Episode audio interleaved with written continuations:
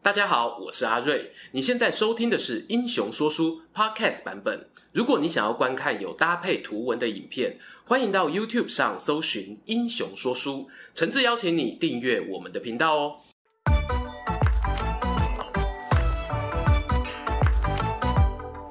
观众朋友，你听过杜聪明吗？还是你只对小叮当里的王聪明更有印象？如果要选一位二十世纪中对台湾医学界影响最深远的人，我绝对啊会投给杜聪明博士一票。他的影响力甚至突破医界，连在政治圈哦都拥有崇高的声望。Hello，我是说书人阿瑞，欢迎来到台湾列传时间。说起台湾近代历史有名的医师，很多人第一印象应该都会想到蒋渭水。我认为呢，这与他积极投身社会运动，甚至还组织了台湾文化协会与台湾民众党，在全台各地演讲办活动有关。刚好他也是我们台湾列传系列第一集的主角。和蒋渭水相比之下呢，杜聪明啊，在社会运动上的曝光度是低调许多，但这不代表他不关心国家大事啊。事实上呢，很可能是个性使然，才让他选择了一条不同于学弟蒋渭水的努力道路。哎，没错，他们两人在台湾总督府医学校前后哦，只差了一届，彼此呢有相当密切的交流。接下来就让我们从杜聪明的年少求学时期聊起，好好认识这一位一代医人的传奇吧。杜聪明的祖先原本是福建泉州府同安县人，在十八世纪中叶乾隆年间渡海来台，最初啊是在沪尾登岸，曾住过阿里棒五股庄。到了第三代，也就是杜聪明的阿公时，他们搬到了北海岸巴拉嘎卡做刷。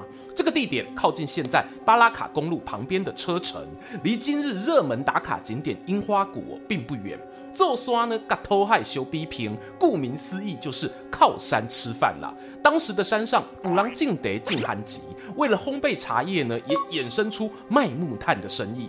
从杜聪明阿公开始，整个家族的人不分男女老少哦，都很努力把山林里面的天然资源换取成足以生活的养分。而努力确实有回报，杜家人呐、攒下一点积蓄，在附近买了田地，让收入渐渐稳定下来。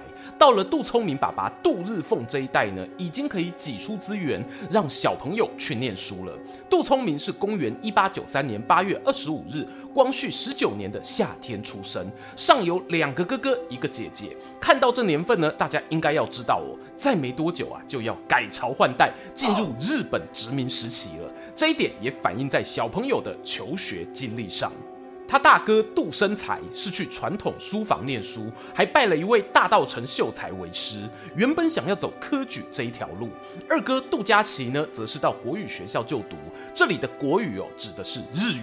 小弟杜聪明呢，则比较特别啊，他的启蒙老师不是别人，正是他的大哥杜生才。因为汉学底子深厚，曾经选在淡水附近开设私塾授课，自己的弟弟有自己教啊，还省下一笔学费呢。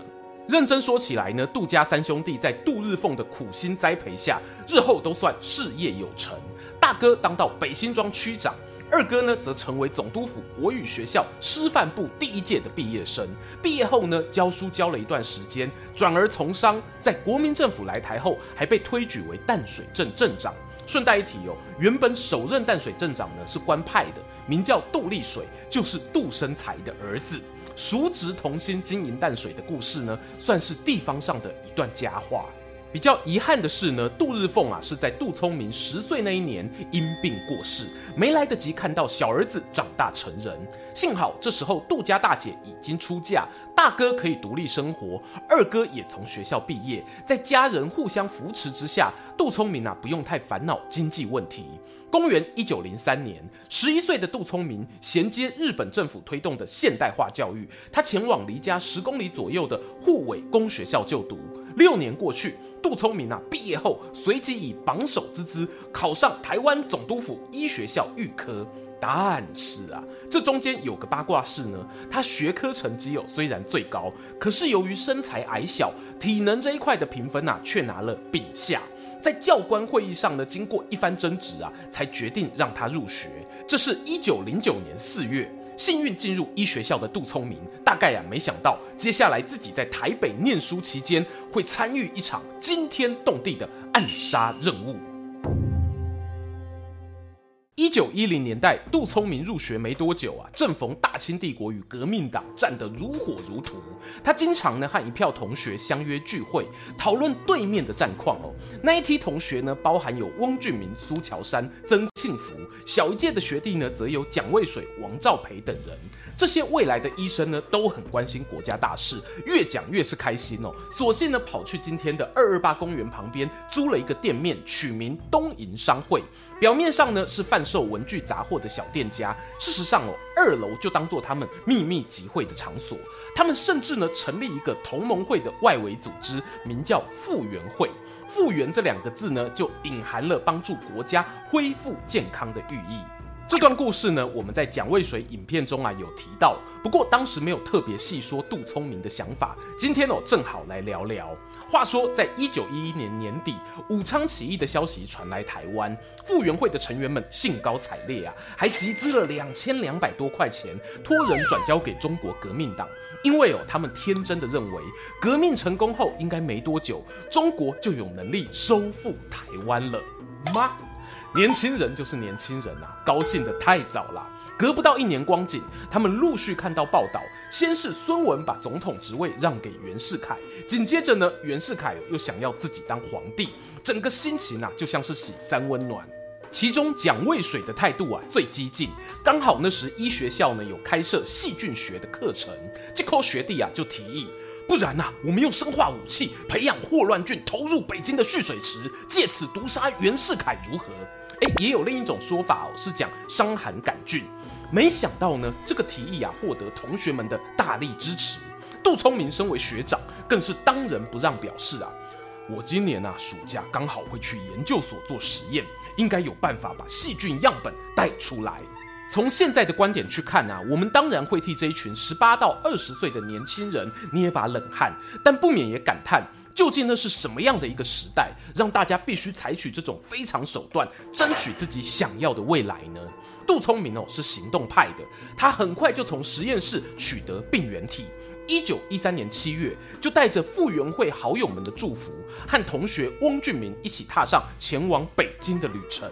顺带一提啊，和他作伴的这位翁呢，是台南书香世家出身，也是第一位加入同盟会的台湾医师，孙女友名气也很大，那就是后来旅日发展的艺人翁倩玉。那时候啊，如果要从基隆乘船去上海，必须有官方许可的渡华旅行券。杜聪明当然拿不到这个东西呀、啊，于是退而求其次，先搭上一班前往大阪的渡轮信浓丸，再从日本本土转乘商船到东北大连，最后经由奉天入山海关，抵达目的地北京。路程一波三折，他们刚好呢把握时间，在旅途中购买了旅游手册，研究北京城内的地图。哎，不对，你们这时候才开始做功课吗？果不其然呐、啊，七月底，杜翁二人抵达北京的时候呢，就发现吼代志不妙喽。原先他们以为北京自来水厂水源地啊是跟台北一样有开放蓄水池，很容易下手哦。殊不知啊，到了现场一看，那是戒备森严，毫无破绽。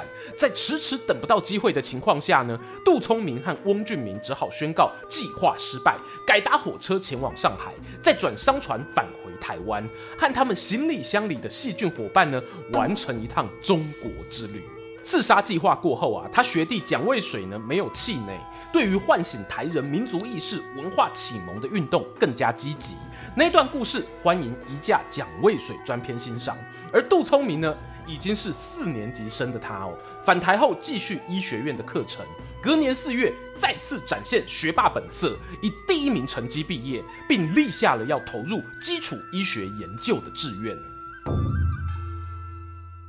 由于杜聪明在总督府医学校的成绩优秀，原本是可以选择进入红十字医院当医员。如果未来要自行开业赚钱啊，这是一条相对稳定的路。不过，杜聪明的理想不止于稳定。他在求学期间啊，深刻体会高等医学教育呢，目前多半仰赖日本教授带来的现代化知识。要期待实验室团队做出对岛上百姓卫生健康有贡献的研究啊，是相对被动的。有没有可能自己就是那个主导台湾基础医学提升的人呢？没错，这一份责任感，我想就是杜聪明会这么被后人推崇的原因呐、啊。他确实是非常有才华的人，可是并非每一个具有天赋的人都会做出跟他一样的选择。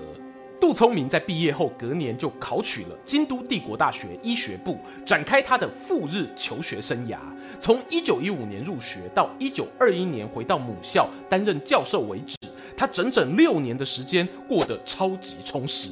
我稍微介绍一下杜聪明的作息表吧。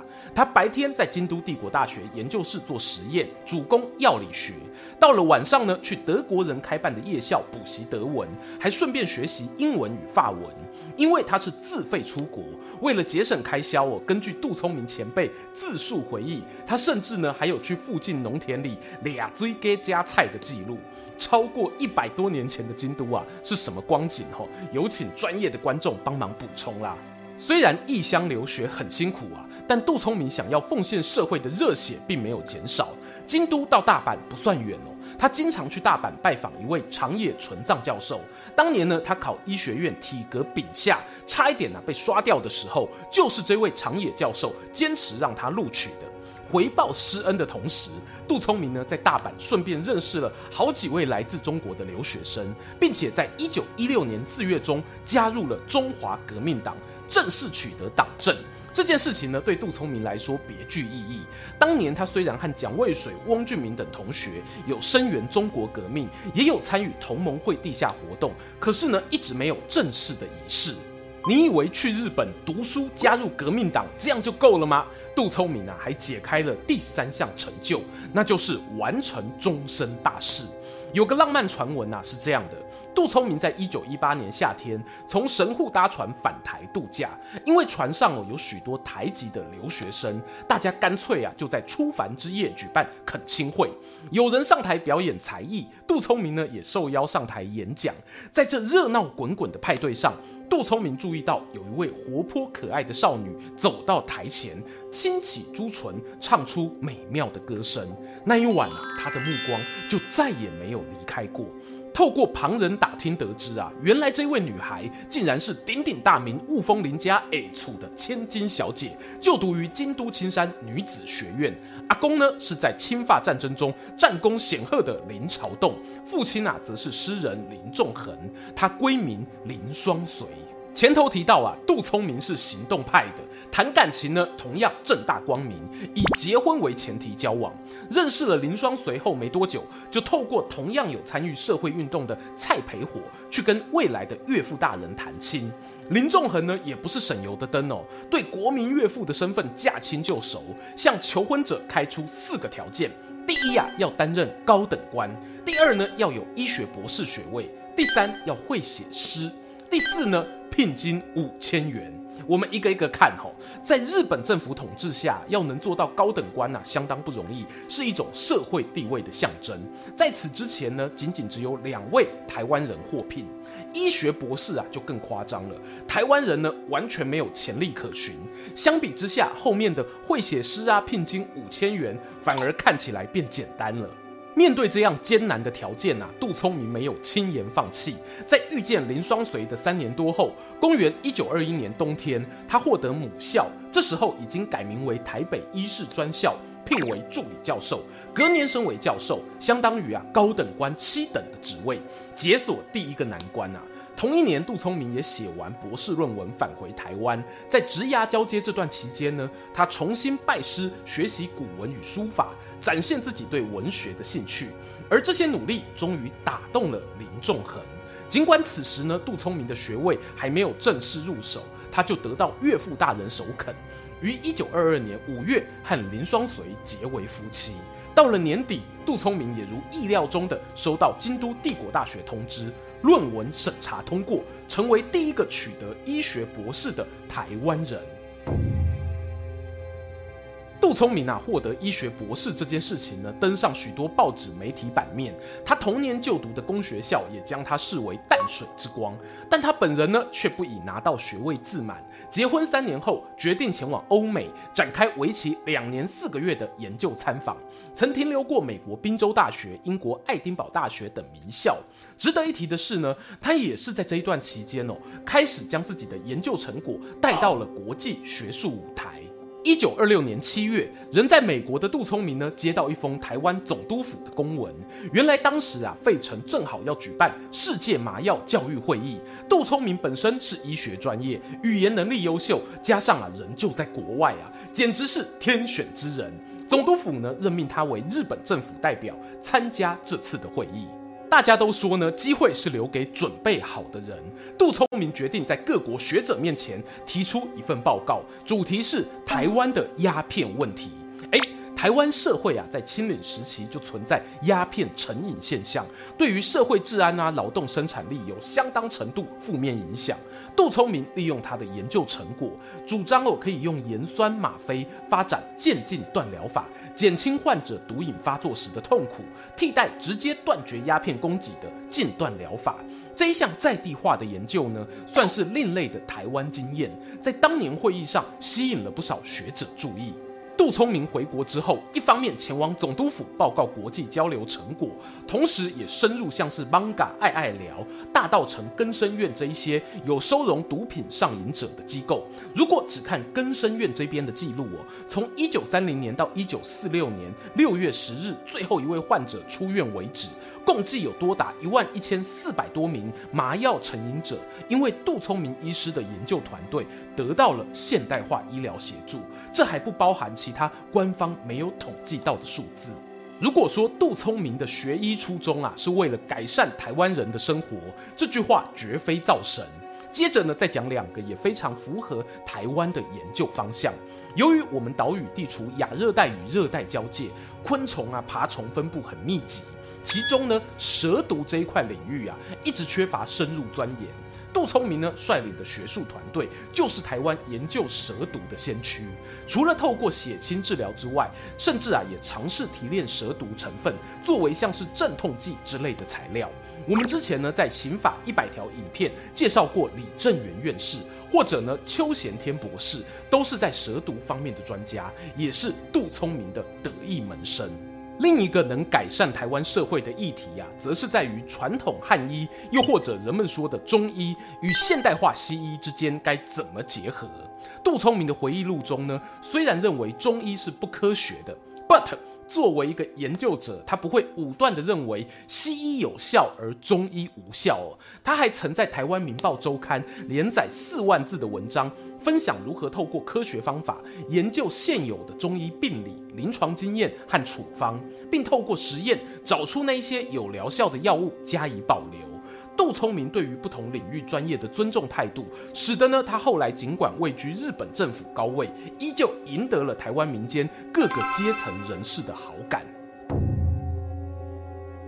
是的，再来啊，不可免就要讲到一个严肃话题，那就是呢，杜聪明是否为日本政府刻意培养的台湾知识分子样板呢？我答案哦说在前头，日本总督府确实有刻意打造杜聪明的形象作为宣传工具。答案是啊，杜聪明本身的学术产量，加上他在各国学界获得的肯定，已经证明他的实力本来就有国际水准。此外呢，他也没有因为政府的扶植而做出伤害台湾人的事情。杜聪明最初是被聘请担任医专教授，一九三七年进入台北帝国大学与附属医学部任教，是地大内有唯一的台籍教授。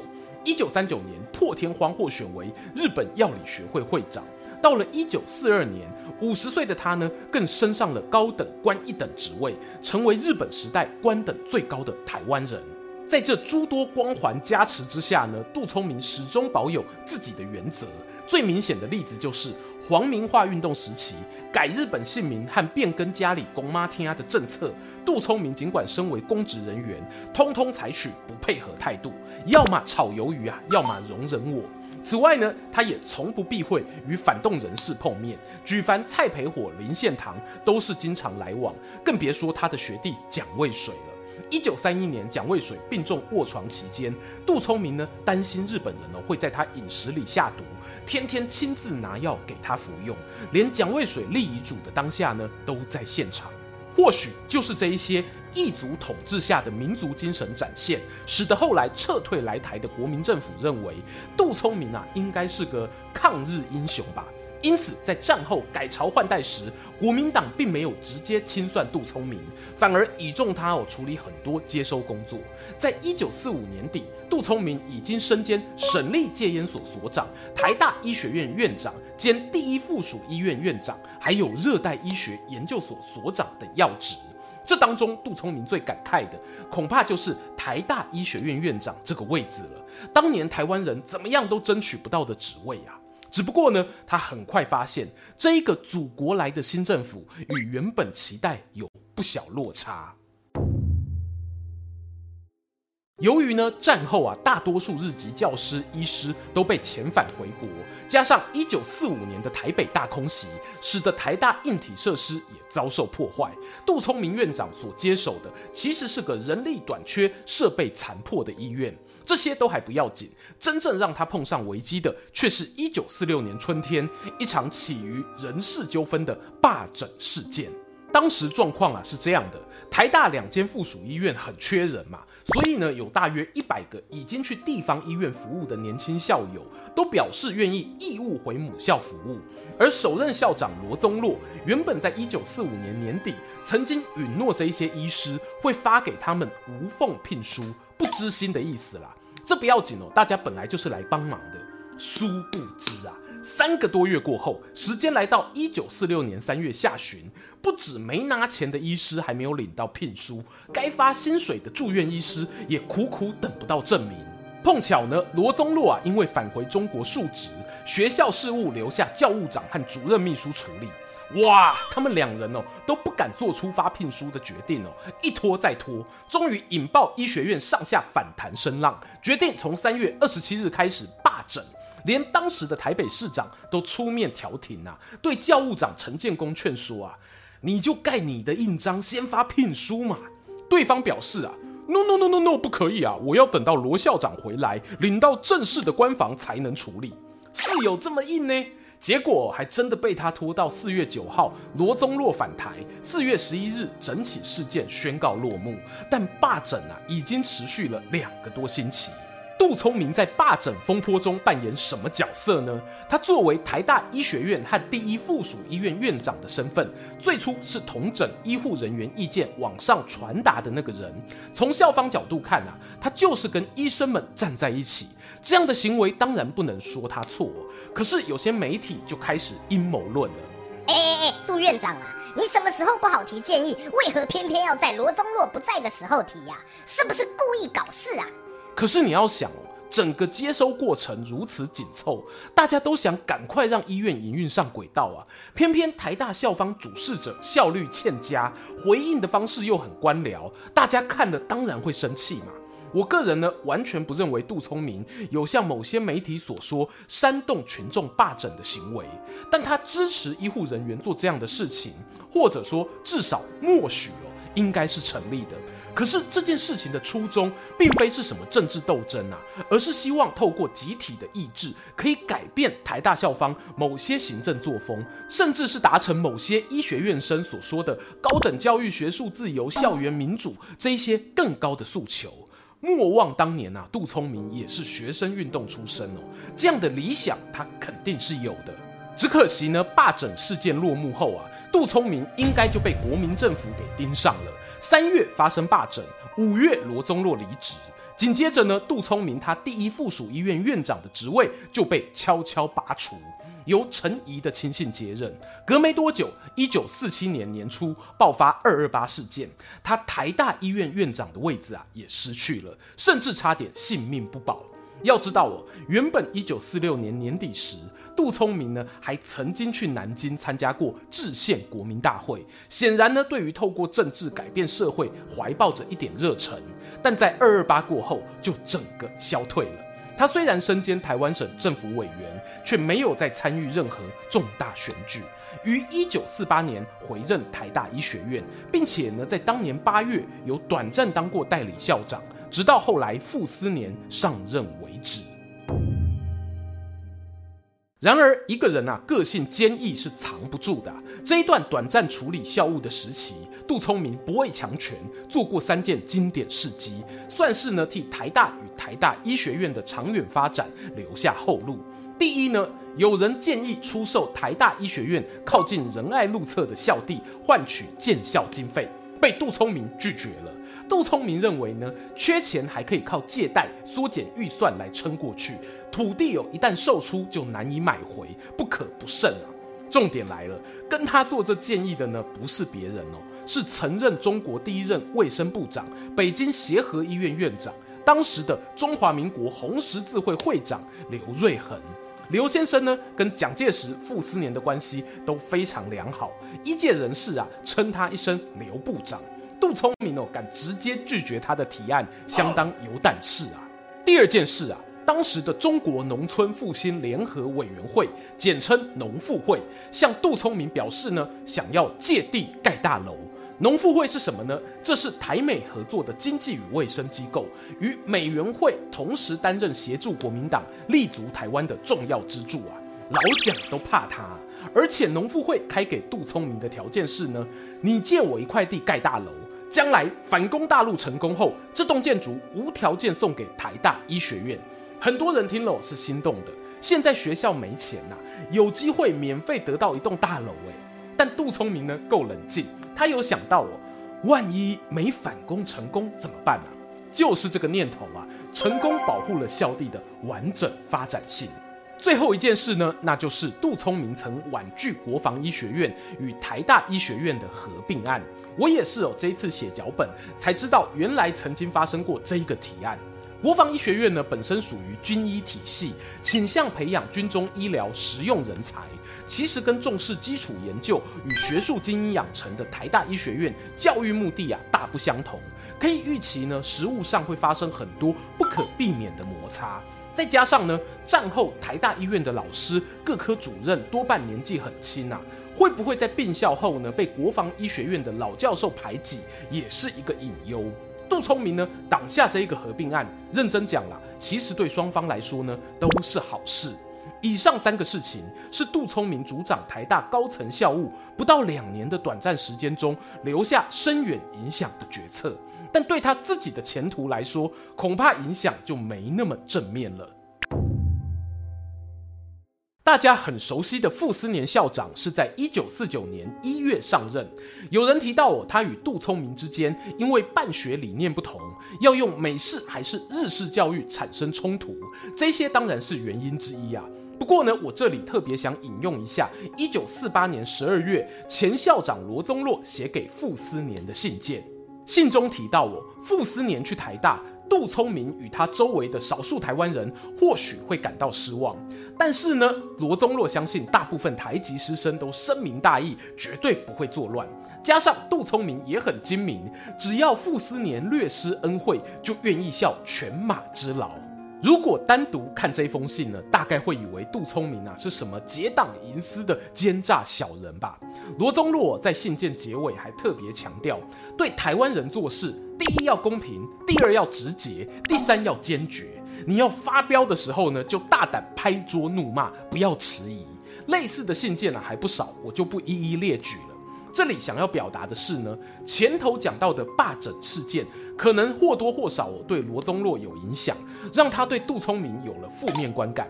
此外呢，当时的台大校园中，教师之间应该已经有潜在的省级冲突，否则没有必要特别提醒傅斯年这一点。时间来到一九五三年，年逾六十的杜聪明终究啊是离开了台大这一所陪伴他从年轻一路到老的母校。尽管因为政权更迭，曾经换过不同名称，但我相信他对于这座校园的感情是从未改变的。不仅如此，他对于透过医学改善人民生活的热忱也始终如一。一九五四年，杜聪明获得高雄陈家陈启川先生的赞助，成立了高雄医学院。这是高雄医学大学的前身，也是台湾历史最久的私立医学院。在第一届学生毕业时呢，杜聪明啊亲自写了诗送给这一些未来的医生。他诗风呢效法白居易，有力求用字浅白。有道是啊，一片水田变田园，树人树木壮芽根。六年金见花含笑，济世唯一要出门。曾经啊，在北海岸做刷进残的农家子弟，经过一个甲子漂流，落脚国境之南，坐育英才，在行医救人的同时，没忘了自己当初冲撞社会藩篱的勇气，勇敢推开那一扇阻隔你内心的大门。这是一代医人杜聪明带给我的故事。今天的故事说到这边，还想要听更多台湾列传吗？只要点击旁边方框就能欣赏。